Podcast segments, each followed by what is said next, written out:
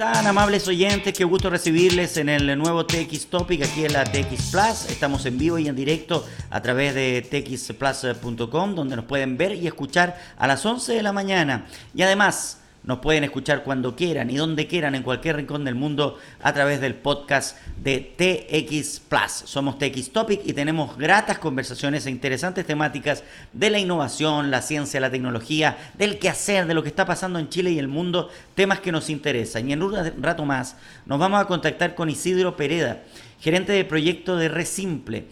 Vamos a hablar de Resimple y además de una gira técnica que se realizó en Europa y donde las innovaciones sustentables de la industria nacional del plástico están mirando qué se puede replicar en Chile, qué hacer las industrias del plástico para una innovación sustentable y están viendo obviamente lo que pasa en el mundo. Me parece sumamente interesante ver cuál es la realidad hoy de Chile, cómo estamos frente a una realidad mundial, en qué nivel de comparación estamos, con quiénes nos podemos comparar, eh, qué nos falta y en qué estamos bien. Varias temáticas interesantes. Y vamos a hablar un poquito más de Red Simple para saber eh, de qué se trata, qué hacen ellos, pero hay varios temas interesantes. Eh, ¿Qué pasa hoy día con las bolsas? Em, ¿Ha funcionado o no eh, la baja de, bolsas en, en, el comercio? Bueno, y la forma de reciclar, de innovar de manera sustentable. es el tema interesante del día de hoy. Así que en un ratito más nos contactamos con Isidro Pereda, gerente de proyectos de Red Simple. Pero antes algunos temas interesantes que aparece en el día de hoy en la información. Y por ejemplo, lo que tiene que ver con Twitter y con Elon Musk, bueno, se despidió a más del 90% del personal de Twitter en India durante el fin de semana. Y ya se está hablando de los miles de despidos que hay en, eh, en Twitter en todo el mundo. Y al parecer, Elon Musk se estaría ahora eh, interesando en aquellos que fueron despedidos, pero que eran muy buenos eh, en sus trabajos y que se genera ahí entonces un error en el despido y tan bueno que era, era necesario. Pero acá lo interesante para ver hacia dónde puede ir Twitter, que es lo que en el fondo todos estamos eh, observando y esperando, ya es oficialmente Twitter de Elon Musk, ya tiene la atribución, como hemos visto, de despedir a quien él quiera y ha despedido una cantidad de gente importante, pero uno dice Twitter es una empresa que necesitaba a mucha gente trabajando, entonces ¿por qué genera tanto despido? ¿Cómo va entonces a funcionar Twitter a partir de tantos despidos? Elon Musk señaló en uno de sus Twitter, porque hoy día todo lo que queremos saber de Elon Musk lo vamos a ver a través de los Twitter, y tengo uno acá que es del día de hoy, eh, no, de ayer, de ayer en la noche, em, y finalmente él habla de una deuda gigantesca que tiene Twitter, y que por lo tanto él se tiene que primero hacer cargo de esa deuda, y la fórmula que él entiende como empresario, es disminuir la cantidad de gente que trabaja en Twitter y hacerlo un sistema de menos personal, más atractivo y funcional. Pero yo creo que poco a poco va a tener que recontratar a mucha gente. Bueno, ayer en la noche puso, eh, está en inglés, lo vamos a traducirse, Twitter necesita convertirse con diferencia en la fuente de información más precisa del mundo. Esa es nuestra misión, dice Elon Musk. Bueno, si analizamos lo de Elon Musk en, este Twitter, él dice que necesita convertirse y con diferencia, es decir, hacer diferencia de las otras redes sociales, en la fuente de información más precisa del mundo. Hoy Twitter no es la fuente de información más precisa del mundo. Yo diría que hoy Twitter es el canal más grande que tiene el mundo en desinformación y en los fake news. Cuando todo el mundo y cualquier persona se, se, se transforma en un emisor de noticias, evidentemente no está realizando una emisión de noticia profesional, con trabajo, fuente, eh, objetivo cumplido, realización de la noticia puesta entonces al servicio de la gente para que se informe. La gente lo que está haciendo es compartir puntos de vista y los puntos de vista nunca son noticias. La noticia es la que generó ese punto de vista. Y eso me parece extraordinario. Yo creo que el rol de la información y de la entrega de una noticia es que finalmente el público, la gente, tome esta noticia y genere su propio punto de vista.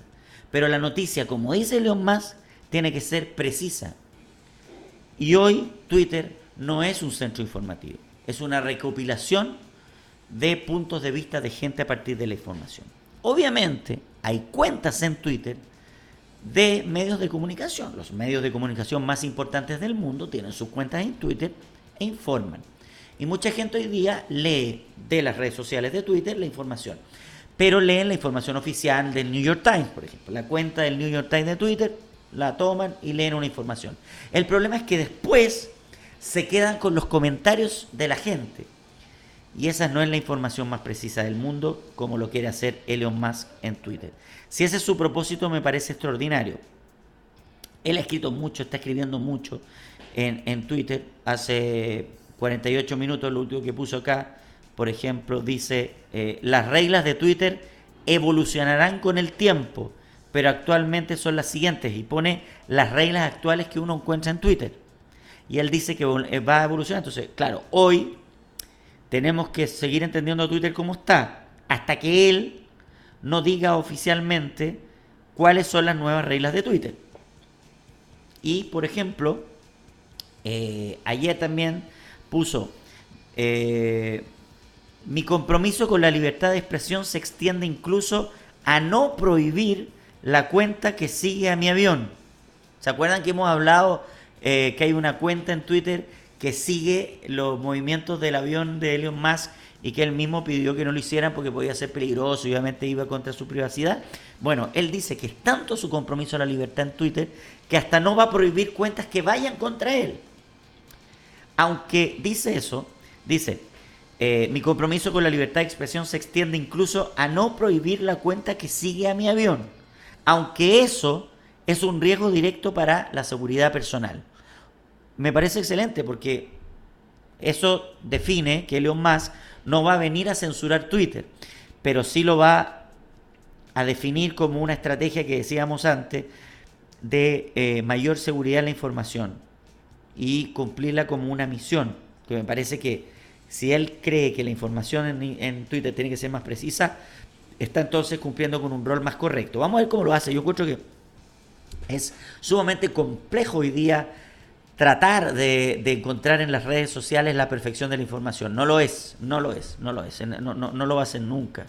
Eh, es muy difícil que lo sea, no, no, no tiene la, la, capacidad de serlo, pero bueno, vamos a ver, eh, Twitter hoy es una herramienta social de traspaso de, de comentarios muy grande, muy agresivo. Twitter es la red social tal vez más agresiva eh, y más directa hacia el poder.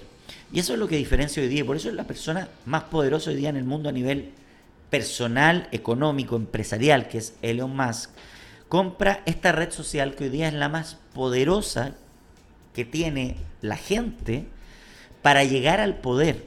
Efectivamente, el poder lee muchos de los comentarios de Twitter y todas las áreas del poder. Aquí en, las comunicaciones, las comunicaciones, los comunicadores hoy día leen Twitter y muchos de ellos se dejan llevar por comentarios de la gente y eh, muchos medios de comunicación están trabajando, generando su funcionamiento a partir de los comentarios de Twitter. Entonces, en reuniones dicen, oye, en Twitter la verdad que la gente comentó pésimo lo, lo que hicimos ayer. ¿Qué es eso? Es como que, o sea, está bien, es una parte, pero para eso se realizan encuestas formales, reales, Tú no te puedes dejar llevar por lo que dice hoy día eh, una red social. Las comunicaciones hoy día, a partir de lo que se está generando, están cada vez siendo más interactivas, eso es evidente. Y lo van a hacer mucho más con las tecnologías que vienen. Por ejemplo, la televisión que ha perdido mucho público, pero que sigue siendo una, una herramienta muy popular de llegar a la gente, cada vez va, a ser más interactiva y la gente evidentemente va a poder participar desde sus pantallas en una interacción inmediata, en juegos, en comentarios, en preguntas. Yo creo que por ahí va. Entonces hay que definir bien cómo va a ser esa relación del público con, con, eh, con los medios de comunicación y con la información. Y lo que está planteando Elon Musk hoy día va en un buen camino, pero es comentario de Elon Musk. Hoy día lo que él está haciendo en Twitter es lo que hacemos todos, comentar eh, en Twitter. Vamos a ver qué pasa. Bueno, hay varias noticias interesantes que se están eh, eh, hoy día viendo y me parece muy bueno esto, muy cortito antes de ir con nuestro invitado del día de hoy, porque la ministra de Ciencias dijo que el conocimiento, la tecnología, la innovación, que son los temas que trabaja esta radio, TX, Plus, no se hacen solo en un laboratorio de bata blanca y con lentes. La cartera de ciencias aumentará para el 2023 un 5% en su partida presupuestaria. Personalmente creo que es muy poco, pero eh, entendiendo lo que está pasando en el mundo y la crisis social, económica que vivimos hoy día, bueno, hay por lo menos un, crecimiento que es un 5%. La ciencia debe crecer mucho más para que un país pueda sustentarte eh, en un crecimiento objetivo. Hoy día los países modernos crecen a partir de la ciencia la tecnología, la innovación, va a ir de la mano del crecimiento que la ciencia le puede entregar al, al, quehacer nacional. Un 5% es poco, pero viendo la realidad nacional, creo que es lo que hay nomás. Bueno, la ministra de Ciencia dice que van a fortalecer el programa Explora, que promueve la divulgación y fomenta la curiosidad tanto en los niños como en los adultos.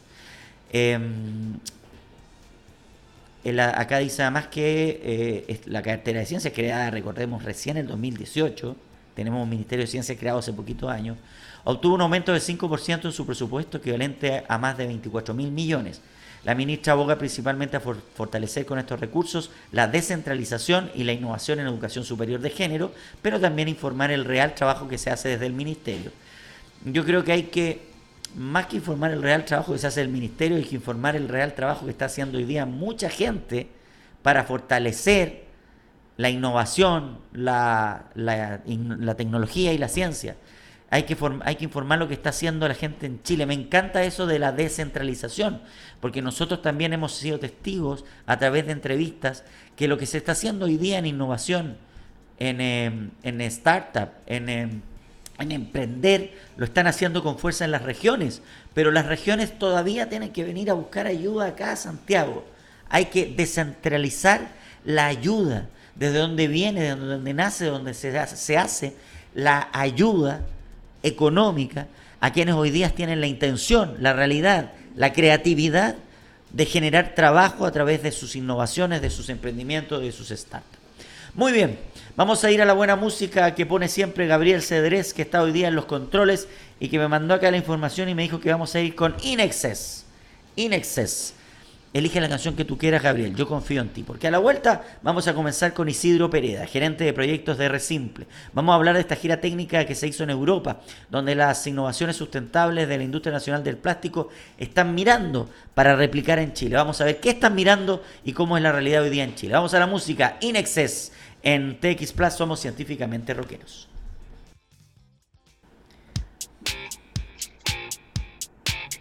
Ya estamos de vuelta en TX Topic después de la buena música en TX Plus somos científicamente rockeros y ha llegado el momento de conversar. Qué mejor que hacerlo con el gerente de proyectos de Resimple, Isidro Pereda, que ya está con nosotros. ¿Cómo estás, Isidro? Hola, José Miguel, ¿qué tal? ¿Cómo estás? Gusto en saludarte. Muy bien, muchas gracias por acompañarnos porque es un tema muy importante. Sabemos que hoy día el reciclaje es un punto de partida a algo superior, a algo que nos va a hacer bien como planeta. Y las innovaciones sustentables es algo que nos gusta a nosotros hablar, pero que queremos siempre aprender. Vamos a llegar a esta gira técnica que se realizó en Europa para que nos cuentes cómo va esto. Pero antes queremos entender sobre Resimple. Cuéntanos la historia de Resimple, cómo nace, a quién se le ocurre y cómo ha sido este proceso. Bueno, esto nace a propósito de la ley de responsabilidad extendida del productor. ¿Qué significa eso, la ley REP? Significa que si tú vendes algo que provoca que con tu venta que genera un residuo, tú te tienes que hacer cargo de ese residuo. En particular, si tú vendes algo envasado, ya sea porque lo envasaste en Chile o porque lo importaste previamente envasado, tú te tienes que hacer cargo de recoger y reciclar ese envase. Entonces, claro, uno dice, oye, pero espérate, ¿cuántas empresas hay afectadas? Son 15.000 las empresas afectadas porque es las que, por ejemplo, venden un juguete envasado, las que venden cemento, alimentos, bebidas, cosméticos, una determinada cantidad de rubros distintos. Entonces, para esto, la ley dice, perfecto, para que no lo hagan uno por uno, júntense en algo que se llama sistema colectivo de gestión. Y Resimple nace como el primer sistema colectivo de gestión para dar cumplimiento a la ley REP en distintos tipos de categorías, tanto la categoría que va a las casas, el envase que tú vas a, tu casa, que tú lo consumes, como también el envase que en este caso se genera en las empresas o la industria. Ahora, es interesante, perdón que eh, Isidro, para que lo vayamos como entendiendo en la práctica, porque evidentemente una gran empresa de bebidas, por ejemplo, que tiene bebidas eh, con envase plástico, em, no es lo mismo que una pequeña empresa que tiene envases plásticos para otra cosa. Entonces, ¿se le pide a cada empresa según el nivel de producción que recolecte entonces esa misma cantidad? Sí, eso es una muy buena pregunta. Lo que, son, lo que hay acá son metas porcentuales. Y por lo tanto, lo que se le pide acá es que tú, por ejemplo, en plástico, comiences con un 3% del total y termines en 12 años llegando a un 45% del total que tú pusiste en el mercado que sea recolectado y reciclado. Ah, buena. Ahora, cuando tú lo haces dentro de un colectivo, lo que uno hace es sumar todos los kilos de las empresas socias y tú lo que, por ejemplo, sumamos, no sé, mil toneladas, yo tengo que ir ahora a recolectar y reciclar el 3% de esas mil toneladas, que es la sumatoria de mis socios que están dentro de este sistema de gestión. Ya, claro, porque hay que empezar de a poquito, no les van a exigir de inmediato toda la cantidad de toneladas que, que tienen. Ya, y tú dices que eh, tiene que llegar al 45% en cuánto tiempo? En 12 años. Ahora, ¿Y al, ¿y al 100%? ¿Y al 100% ahí? Ahora, lo que pasa es que cuando uno dice ya, mira, vamos a hacer que tú recolectes y recicles. ¿Cuándo se cumple la meta? Cuando tú realmente recolectas y reciclas un material.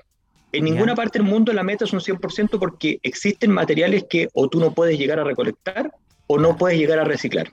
Porque, por ejemplo, un envase que sea de plástico y que contenga un material, en este caso peligroso, no es posible ser reciclado. Perfecto. Claro, tú hablas de 15.000 empresas que trabajan hoy día con envases de plástico.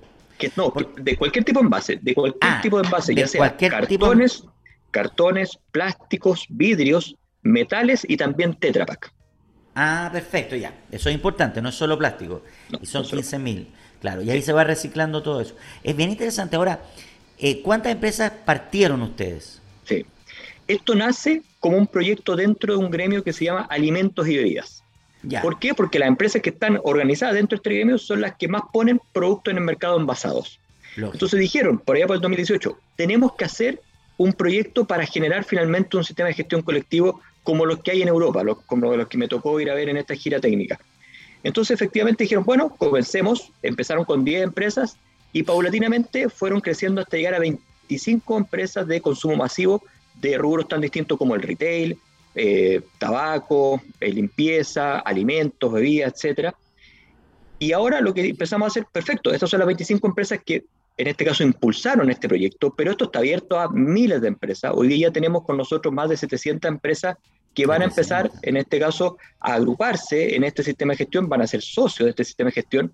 El sistema de gestión, para entenderlo, es un organismo que no reparte utilidades, no tiene ánimo de lucro.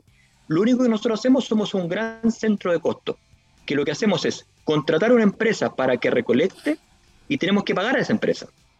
Tenemos que contratar a una empresa para que ponga un punto limpio, por ejemplo. O tenemos que contratar a una empresa, en este caso, para que recicle algo. Todos esos son, intermediarios entre la empresa generadora del plástico y el que va a reciclar. Y así la empresa no tiene que estar buscando directamente al reciclador y estar preocupado de que haya cumplido con la meta y todo eso. Ese es el objetivo, ¿no? El objetivo de nosotros es organizar y financiar la ley REP. Y efectivamente lo que nosotros tenemos son muchos socios que están afectos por la ley REP y nosotros lo que hacemos como corporación es organizar y financiar a gestores para que a lo largo de todo nuestro país recolecten y reciclen los residuos de los envases que te acabo de señalar anteriormente. Oye, oye Isidro, ¿y cómo la autoridad fiscaliza esto? Ah, buena pregunta. Primero, tuvimos que pasar por el Tribunal de Defensa de la Libre Competencia, porque aparece la ley REP y porque vamos a hacer un cúmulo de empresas que entre ellas son competidoras. Y por lo tanto, el Tribunal de Defensa de la Libre Competencia nos señaló todas las barreras internas que tenemos que tener respecto a la información, de cómo vamos a contratar, eh, cómo vamos a hacer los convenios con las, em, con, con las empresas y con, también con los municipios. Todo eso está sumamente arreglado y por lo tanto el Tribunal de Defensa de Libre Competencia tuvo que, eh, en este caso, analizarnos y entregarnos un informe favorable al respecto. Tuvimos 15 meses en esa tramitación. 15 meses, imagínate. ¿Por qué acá, por qué acá podría inferir eh, la libre competencia? ¿En qué sentido?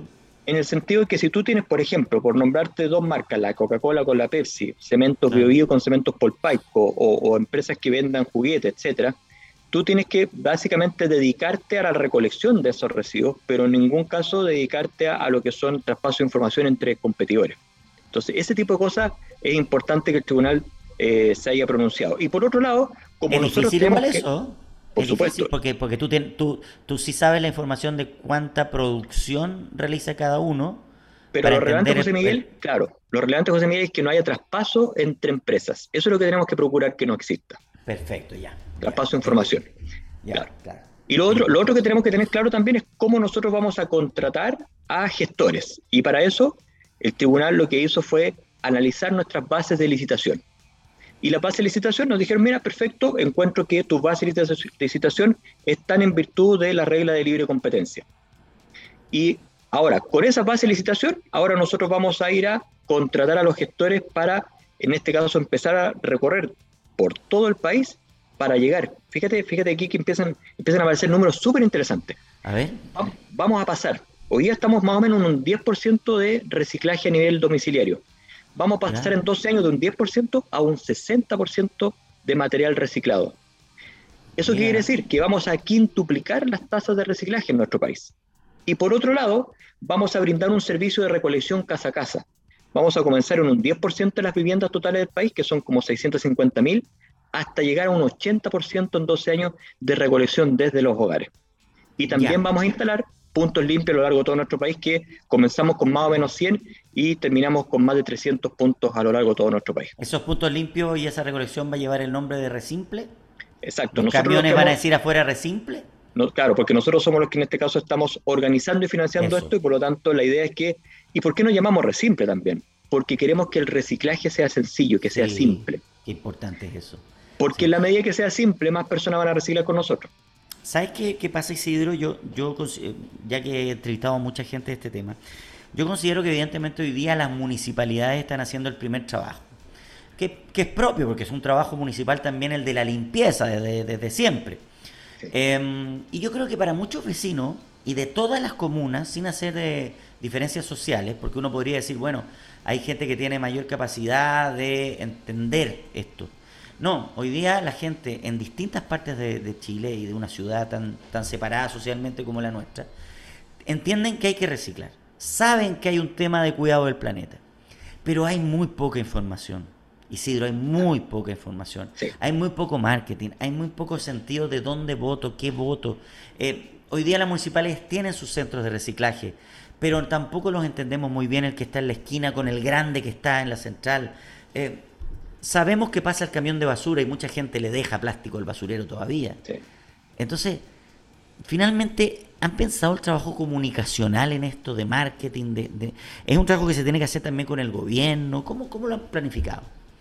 Sí, bueno, primero tenemos que tener un concepto en el cual nosotros salir a decir esto a la ciudadanía. Y ese concepto lo elaboramos como hacerlo de manera sencilla, de manera simple. ¿Cómo lo ponemos esto en práctica? Primero, cuando tú tomas un envase, cualquiera sea ese envase, ojalá que exista un sello igual para cualquier tipo de envase de cualquier material que te diga que ese envase es reciclable. Fíjate que con un sello igual para un envase de Tetra Pak, de, un metal o de un plástico, va a ser mucho más fácil que la ciudadanía le digamos, busque el sello y sepárelo. Bueno, que con eso... Ahí, pero ahí hay un trabajo que tiene que ser de las autoridades, porque yo me estoy imaginando lo mismo que el etiquetado del alto en Sí, tal cual. Todos este los productos deberían por obligación llevar un etiquetado de reciclaje. Bueno, efectivamente ahora lo que hay es, se está terminando una norma de ecoetiquetado que tiene que ver con eso.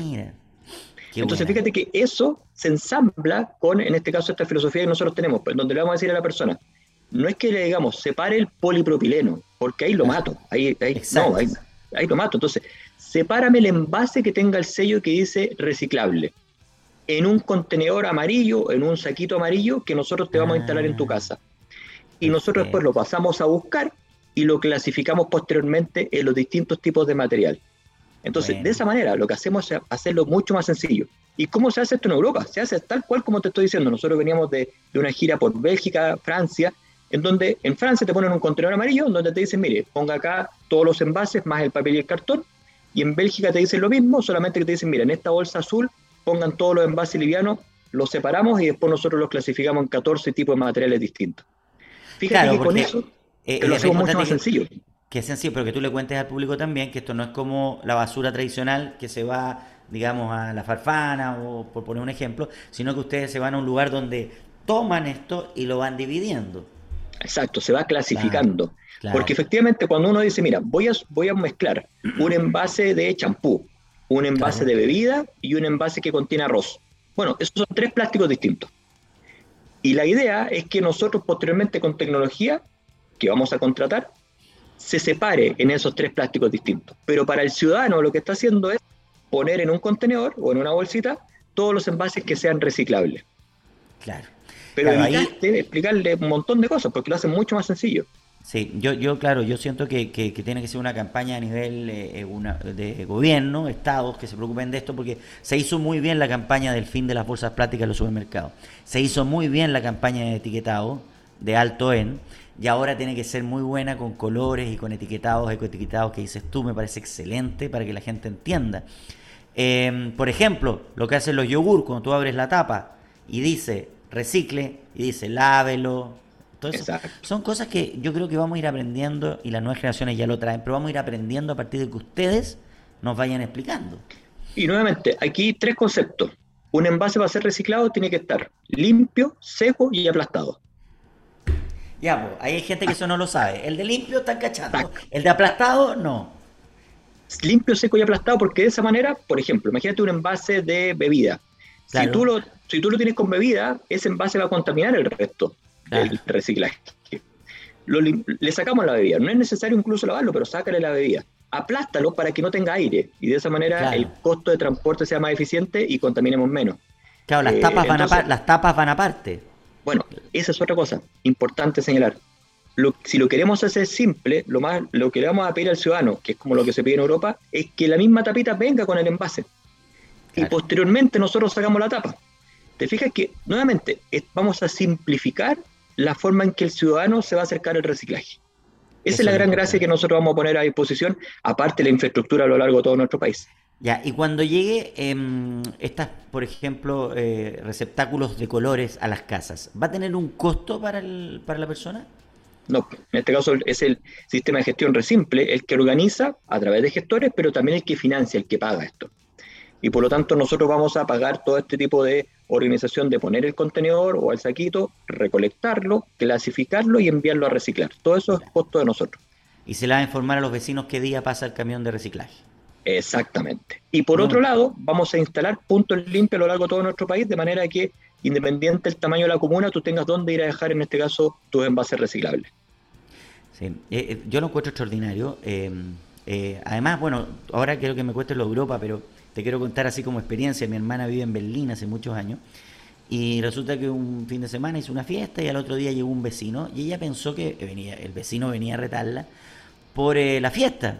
Nada. Tú sabes que el vecino la vino a retar porque le dijo usted la basura, mire, puso acá en el reciclaje equivocado un producto de su fiesta. Exactamente. Y ella fue como que le abrió la mente y dijo, esto es lo que está pensando hoy día la gente ya no importa, es tu fiesta, me da lo mismo, pero me importa más el reciclado que hiciste de lo que quedó de tu fiesta.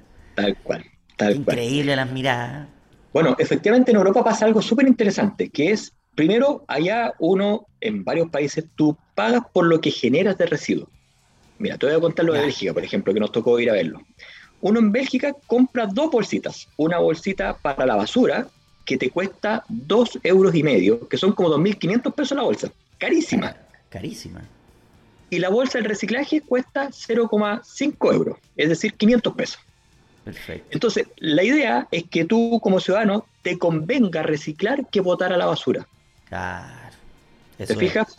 Claro. Entonces, ahí los incentivos están sumamente bien alineados porque efectivamente tú para reciclar estás ahorrando dinero y por otro lado te cuesta mucha plata botar a la basura. Si eso está súper alineado, esta, cosa funciona. ya, pero ahí, ahí vienen preguntas que yo creo que la gente se hace, que es, bueno, y la basura tradicional, la que no entra en este juego de reciclaje. Obviamente que hay otras temáticas como compostar y todo eso, pero bueno, ya es otro, es otro ámbito, pero va a seguir funcionando la basura que no entra en este grupo, ¿no? Sí, ahora al 2040 2050 hay una estrategia nacional de residuos orgánicos que lo que va a hacer es que se va a hacer cargo de la parte orgánica, que es el 50% de lo que uno tiene en la bolsa negra.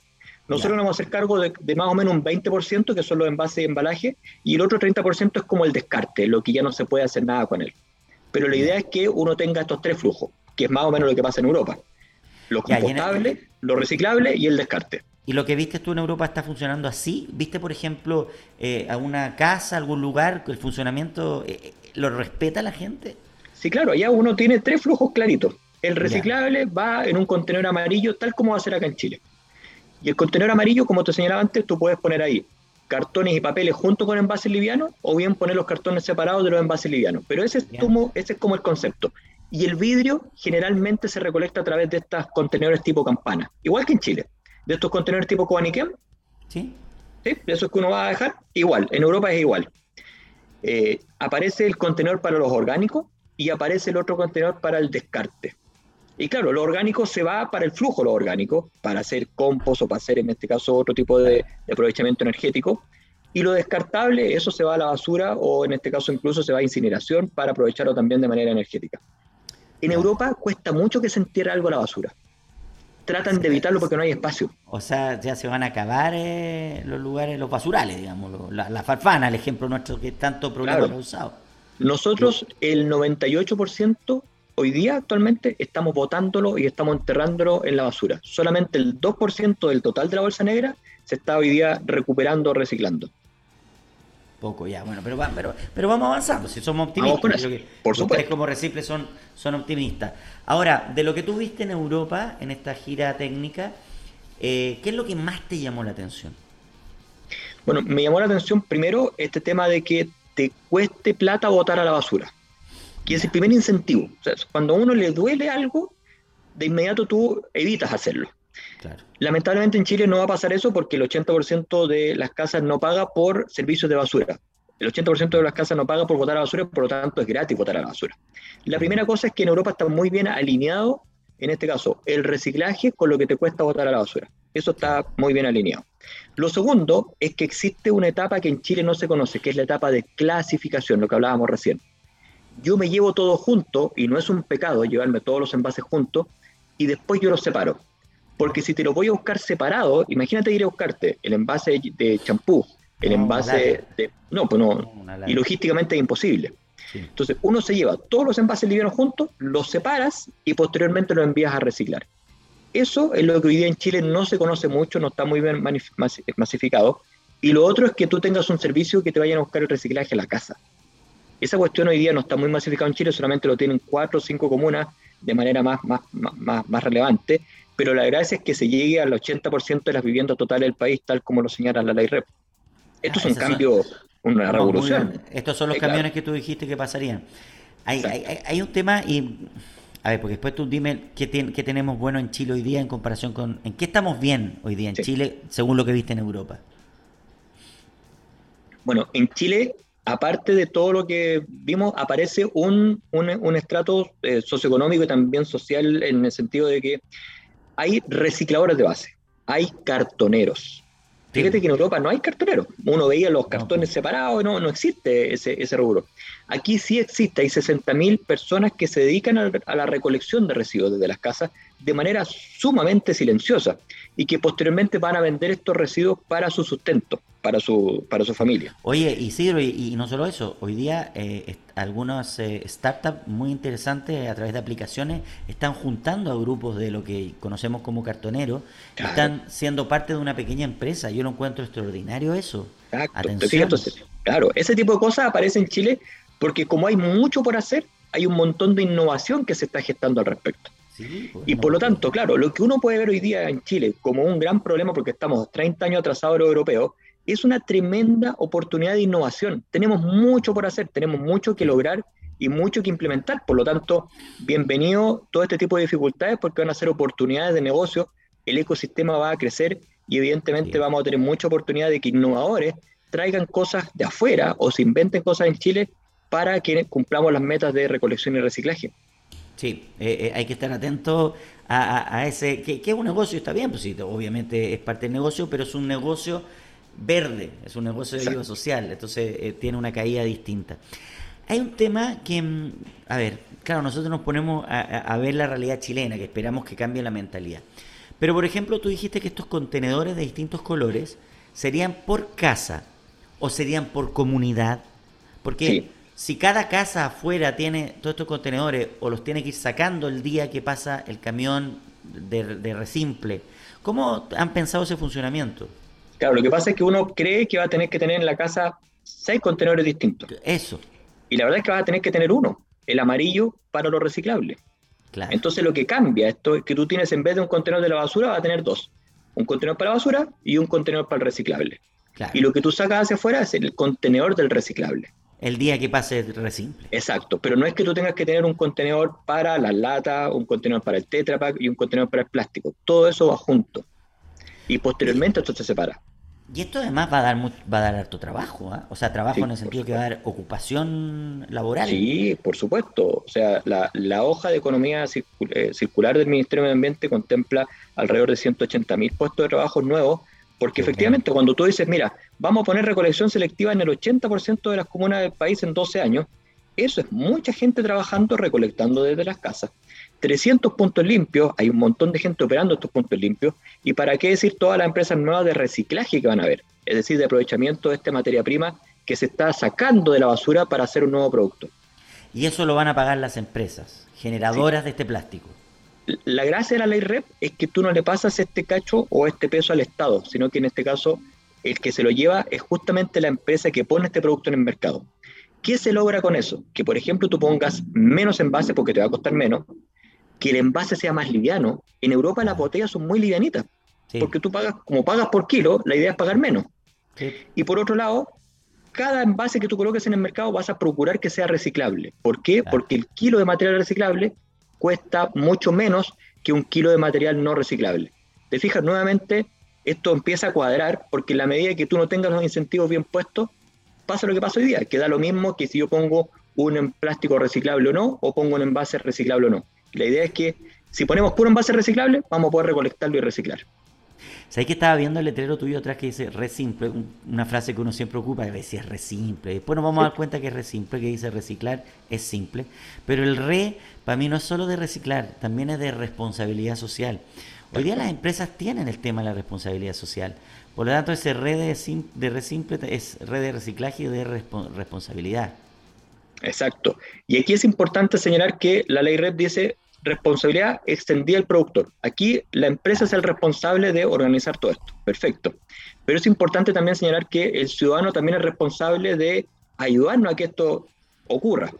Porque si yo pongo un contenedor en, tu casa y tú sigues sacando toda la basura y no separas, como, como me contaba ahí en Alemania, claro, no funciona. No funciona. Entonces, Ahí viene, ahí viene, el rol de, del gobierno, porque las empresas pueden hacer una comunicación a través de su estrategia de marketing, pero el gobierno tiene que hacer una, una comunicación de, de aprendizaje, que, que, es propio de los gobiernos, que tienen que hacerlo. Y tienen que enseñarle a la ciudadanía, porque esto es algo nuevo. Sí, pues esto es un nuevo hábito. Es el nuevo hábito de no botar toda la basura y separar lo reciclable de lo que es descarte. Ya uno no habla de basura, habla de reciclables y descarte dejas de tener el concepto amplio de basura y empiezas a ver cosas aprovechables. Porque hay mucho envase que es aprovechable y efectivamente con esto tú evitas, por ejemplo, el vidrio. El vidrio es 100% reciclable y por lo tanto cada botella que uno bota a la basura es una, un desperdicio de, en este caso, un material para poder hacer otra botella de vidrio. Claro, no, tienes toda la razón. Claro, ahí viene una enseñanza. Bueno, yo siempre cuando me pasan estos temas lo digo. Yo creo que, eh, claro, hay una responsabilidad de gobierno hacer eh, digamos, eh, marketing eh, de información, pero también tiene que ver con el tema educación. Yo creo que hoy día los colegios ya deberían estar trabajando, lo hacen, lo hacen con los niños más chicos, les, enseñan a compostar, a reciclar, pero una vez que tú ya estás en los cursos mayores, tú deberías tener una clase de sustentabilidad, de, de para, para que tú salgas del colegio sabiendo que esto es una cosa normal eh, yo creo que ahí tiene que aplicar el Ministerio de Educación algo importante. ¿Qué te parece, claro. Isidro? No, por supuesto. O sea, efectivamente, en la medida de que todos vayamos comunicando. Claro, porque a nosotros, como hoy día uno dice, pero ya, me enseñaron a reciclar en mi colegio, pero no tengo dónde reciclar porque no tengo punto limpio. Entonces, ¿de qué sirve que sepa si no tengo cómo? Como nosotros vamos a empezar a, a, instalarnos en todas partes de Chile, lo que vas a tener es infraestructura para tú poder llevar tu residuo. Entonces, claro, ahí en la medida que la infraestructura vaya con la educación, te va a permitir accionar el, último pasito, que es hacerlo. Decir, ya, perfecto, sé cómo hacerlo, no es tan difícil, era re simple al final la cosa. Es re simple, sí, verdad. Y por otro lado... cosa de querer hacerlo, ¿no? Exacto. Y por otro lado, hay infraestructura, hay operación, me lo vienen a buscar este residuo y es finalmente reciclado. Lo que vamos nosotros también a, a hacer es que sea súper transparente el hecho de que cuando retiremos algo sea finalmente reciclado. ¿Para qué? Para que la ciudadanía esté con nosotros, sí. Oye, Isidro, siendo realistas y objetivos, eh, y lo decíamos un poco al comienzo del programa, eh, Chile tiene evidentes diferencias eh, sociales, socioculturales y sociogeográficas. no es fácil llegar a zonas del campo o a zonas desérticas, donde hay que llegar también con esto. Y también hay comunas más pobres, donde la forma de, de botar la basura no es la misma que en las comunas que tienen más recursos. Entonces, ese plan también, ¿cómo lo van a realizar? ¿Cómo lo van a, gestar? Bueno, importante tu pregunta porque después de que salimos del Tribunal de Defensa Libre y Competencia, ahora lo que tenemos que hacer es conformar la corporación Resimple con su personalidad jurídica y también tenemos que presentar al Ministerio de Medio Ambiente un plan de gestión a cinco años. Perfecto. En donde tú en este plan de gestión vas a decirle al Ministerio de Medio Ambiente cómo te vas a desplegar en los siguientes cinco años en cuáles comunas. Y para eso nosotros tuvimos tres ejes las comunas costo eficientes, es decir, las comunas que están en altura, con más edificios, que tienen más experiencia en reciclar, las comunas del sector oriente. Claro. Segundo, comunas de regiones. Queremos tener presencia regional, desde incluso del año 1 para adelante. Y tercero, comunas vulnerables, comunas que no haya llegado en este caso el reciclaje porque no tienen presupuesto, no tienen en este caso el financiamiento. Nosotros queremos en este caso llegar a estas tres tipos de comunas. Costo eficiente, vulnerable y también de regiones. Excelente, no me parece maravilloso. Esa es la fórmula, por eso te lo pregunté. Tiene que ser eh, distribuido socialmente de manera equitativa. Eh, ¿Y ahí qué rol cumple la municipalidad? La tú vas a entrar con tu camión a, su, a sus calles, digamos. Es tu partner. Es decir, primero que nada, tú tienes que decirle, mira, yo voy a operar tu comuna de esta manera. No es lo mismo operar una comuna del sector costero, de la cordillera, del norte, del sur. Entonces, te tienes que poner muy bien de acuerdo en cómo vas a operar la comuna, cómo van a ser las rutas, cuánto va a ser las veces que vas a ir a retirar a las casas, etcétera. ¿Cómo te vas a llevar esto y dónde lo vas a tratar? Eso es importante señalarlo. Y la comuna lo que tiene que hacer es un partner tuyo en términos de difusión, porque ellos conocen sus vecinos. Entonces tiene que ser contigo, ¿para qué? Para que la difusión vaya desde la parte comunal y, claro, se le agregue la parte estatal, la parte nuestra, porque comunicar esto es muy complejo. Hay que comunicarlo en distintos tipos de, facetas para que finalmente llegue esto hacia el hogar. Claro. Sí, qué, importante el tema de la información. Oye, em, cuando estabas en Europa, Isidro, dime la firme, ¿eh? ¿eh? y viste este sistema extraordinario, eh, en un momento dijiste, chuta, lo que están haciendo aquí en Bélgica, ah, no me lo imagino en Chile, no me lo imagino en Santiago. ¿Te pasó en un momento y dijiste, se te pasó por la mente decir, qué difícil va a ser eh, hacerlo en Chile? O, o fue al revés? Fíjate tú que yo, llevo como, soy ingeniero eléctrico de profesión, pero llevo 15 años en el mundo de los residuos. Este es como mi, como mi quinto viaje a Europa en donde he visto tecnología y cómo lo hace. Y cada vez más me pican las manos porque esto está en Chile. En el sentido de decir, oye, pero ¿cuándo empezamos? ¿Cuándo, ¿Cuándo ponemos esto? Porque no es ciencia la NASA, si tú te fijas, todo lo que te acabo de señalar es finalmente organizar una, un flujo logístico, clasificar con un poquito de tecnología y posteriormente reciclar. Por lo tanto, tenemos todo para hacerlo. Aquí lo que pasa es que necesitábamos que la ley REP empezara a funcionar, porque eso finalmente aúna los criterios económicos, en donde tú le dices, si usted es una empresa que pone algo en pasado, bueno, hágase cargo a través de un sistema de gestión colectivo y ahí tú tienes el financiamiento para poder hacerlo. Porque aparece la siguiente paradoja, José Miguel. Reciclar es más caro que eh, botar a la basura en Chile. Entonces, con esa paradoja, estábamos fritos. Necesitábamos que la ley REP apareciera. En cambio, en Europa, al revés botar a la basura es más caro que reciclar. Claro, te tienen que cuando tú estás haciendo un daño te tienen que castigar económicamente, si es la única forma. Después se genera como después se genera como costumbre, porque cuando te, te, toca en el bolsillo, normalmente ahí va derechito el reciclaje. Claro, el principio es el que contamina paga, es el principio rector de los regímenes REP en todas partes del mundo. Claro, y el que y el que eh, contribuye se le beneficia. Así es, tal cual. Qué importante eso. Oye, eh, todo esto lo ven ustedes con el ministerio, eh, ¿con, qué, ministerios van? Medio Ambiente, pero ¿qué otros ministerios van viendo estas temáticas para ir funcionando? Generalmente el Ministerio de Medio Ambiente, a través de la Oficina de Economía Circular, es el encargado de eh, normar la ley REP, tanto en su régimen, digamos, de ley, como también en su régimen de decreto, en donde te señala lo que tú tienes, lo que estás obligado a hacer. Eh, y claro, uno está eh, con conexiones con el Ministerio de Economía por todo lo que viene después, pero finalmente el ministerio más relevante es el Ministerio de, Medio Ambiente, porque primero el que tiene, tiene, que aprobar, en este caso, el plan de gestión, y segundo, la Superintendencia de Medio Ambiente es el que te tiene que fiscalizar que el plan que tú dijiste que iba a hacer lo hagas. Sí, pues te van a fiscalizar evidentemente. Claro, yo pensaba en un, en un tema de desarrollo social también, de, de, ciertas necesidades sociales que a lo mejor un Ministerio de Desarrollo Social te lo va a pedir en algún momento. Lo más probable, exactamente. Eh, un tema de urbanismo también para saber cuáles son las vías de, de, movimiento de tus camiones, que sean eficientes también. Claro, eh, va, se, todo de la mano. Claro, se va entrelazando al final. Claro, yo, por ejemplo, no te quiero poner en un problema, Isidro, pero a lo mejor lo estoy haciendo como tú dijiste en Europa ¿Mm? Pero yo, yo creo que evidentemente va a ser extraño ver camiones de resimple, por ejemplo, que no sean eléctricos. Bueno, ahí está la clave de esto. Efectivamente, cuando uno dice, oye, pero ¿cómo lo va a empezar a hacer? Claro, efectivamente uno empieza a decir, bueno, tenemos un montón de oportunidades aquí. Un montón de oportunidades de hacer que los camiones sean costo eficientes, que aparezca la electromovilidad, y que aparezca también el tema de la inclusión con recicladores de base. Entonces, todo ese tipo de cosas son las cosas que finalmente uno como sistema de gestión empieza a impulsar. Y efectivamente los sistemas de gestión europeos que llevan 30 años en esto, han ido haciendo esto de manera paulatina, porque tú tienes que empezar a hacer que esta cuestión opere y después empezar a decir, ¿cómo optimizo esto? ¿Cómo lo hago más costo eficiente? ¿Cómo lo hago más amigable con el medio ambiente? Y lo más probable es que lleguemos a la electromovilidad al cabo de un par de años, cuando esto ya esté mucho más, digamos, eh, eh, puesto al servicio de los camiones, pero claro, o está diciendo un camión de reciclaje electromo, con electromovilidad está como perfecto, o sea, es como, es, como la... Es lo lógico, Claro, es como la que haría redondito, digamos. Claro, pero claro, estamos en un nivel donde hoy día hay muy, muy pocos autos eléctricos circulando en Chile, muy poquito.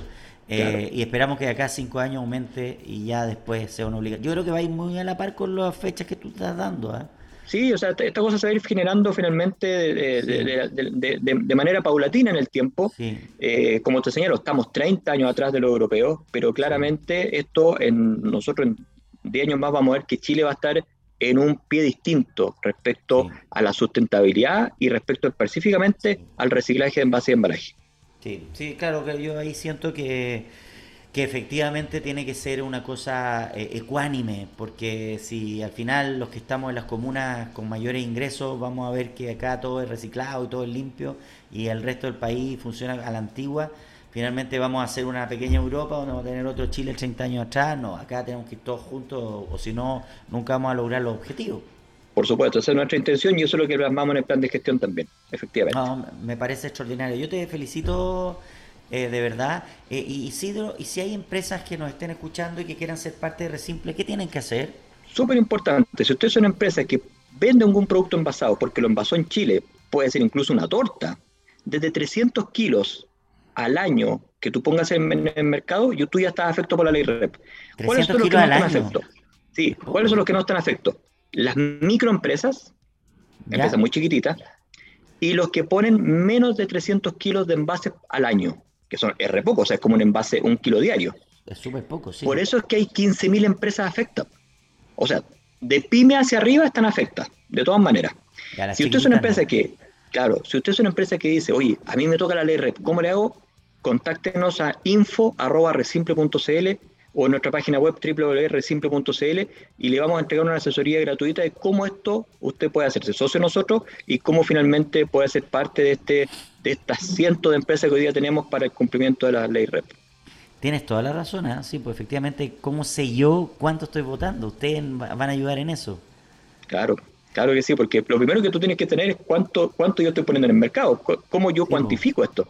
Entonces, todo ese tipo de cosas son la asesoría que nosotros prestamos para que usted empiece a decir, ah, mira, tengo que medirlo así, tengo que tener este sistema que me permita hacerlo de manera más eficiente. Me, me, quedó una pequeña duda. Dijiste productos que son envasados en Chile, pero ¿y todo lo que viene envasado desde China? También, pues, o sea, envasado en Chile o importado previamente envasado. Ah, ya. todo lo que esté envasado, ¿no? Que lo, el que, lo, vende envasado el que lo vende por primera vez envasado. Esto es importante porque uno dice, ah, pero la señora de la esquina que tiene un negocio está afectada por la ley REP. No, porque ella es una revendedora. Ella compra algo envasado y lo revende. Es el que vende por primera vez. Ah, ya, por lo tanto, cuando es la marca oficial. Exacto. Cuando uno va a un supermercado, ¿quién es? Es la empresa que está detrás de la marca que tú estás comprando. Claro, es la empresa de fideo el supermercado también tiene su, su que reciclar, sus marcas evidentemente. Su, las marcas propias. Marcas propias y su movimiento interno de, de, eh, basuras que, que tiene. Pero claro, es la marca que se vende en el supermercado. Tú dijiste Coca-Cola y Pepsi, los que se hacen responsables de su cantidad de toneladas Exactamente. Y también los que venden en una farmacia, los que venden en un mall, los que venden en un home center, fíjate que cuando tú empiezas a decir, oye, pero son muchas empresas, claro. Sí, no, es mucho. Oye, Isidro, mira, ¿Mm? yo siento que nos queda mucho por conversar, yo creo, siento que queda mucho por enseñar. Eh, te invito a si quieren ser parte de, este proyecto que es TX eh, Plus como radio, eh, a ver si van a comunicar contigo si podemos hacer algo. Yo creo que yo creo en la creatividad y creo que en la información. hoy día Chile necesita informarse de estas cosas y falta, falta, falta, falta. Así es, encantado José Miguel, muchas gracias por el espacio. Vamos a decir que se comuniquen contigo a ver si se hace un match interesante para poder estar juntos nuevamente. Y queda mucho por conversar, se me quedaron miles de preguntas para hacerte. Encantado, muchas gracias, muchas gracias por el espacio y gracias por la conversa, estuvo muy buena. Isidro, que tengas una buena semana, gracias y felicitaciones por lo que están haciendo. Chao. Muchas gracias, que esté muy bien, adiós, gracias. Ahí estaba Isidro Pereda, gerente de proyecto de Resimple. Eh, qué interesante lo que están haciendo y cómo las empresas se tienen que ir uniendo a partir de esta ley REP, que es una ley de responsabilidad de reciclaje, donde mm, van a estar obligados a reciclar y nosotros como, como usuarios de los productos vamos a tener que ayudar también en que el reciclaje sea más fácil mediante la ayuda que nosotros hagamos de manera ordenada. Falta información, falta información y es lo que hablamos hoy día. Nos vamos. Gracias Gabriel Cedrés en los controles, Andrea Torres en la edición y a todos los que trabajan en TX Plus. Nos encontramos en TX Topic nuevamente para hablar de temas que importan. Chao. Ah, ah y le mando saludos a, a mi hijo Santino que estuvo de cumpleaños el fin de semana. Fueron solo los amigos de verdad que van siempre con cariño a esos cumpleaños. Los otros no fueron porque no son cariñosos. Chao, que estén muy bien.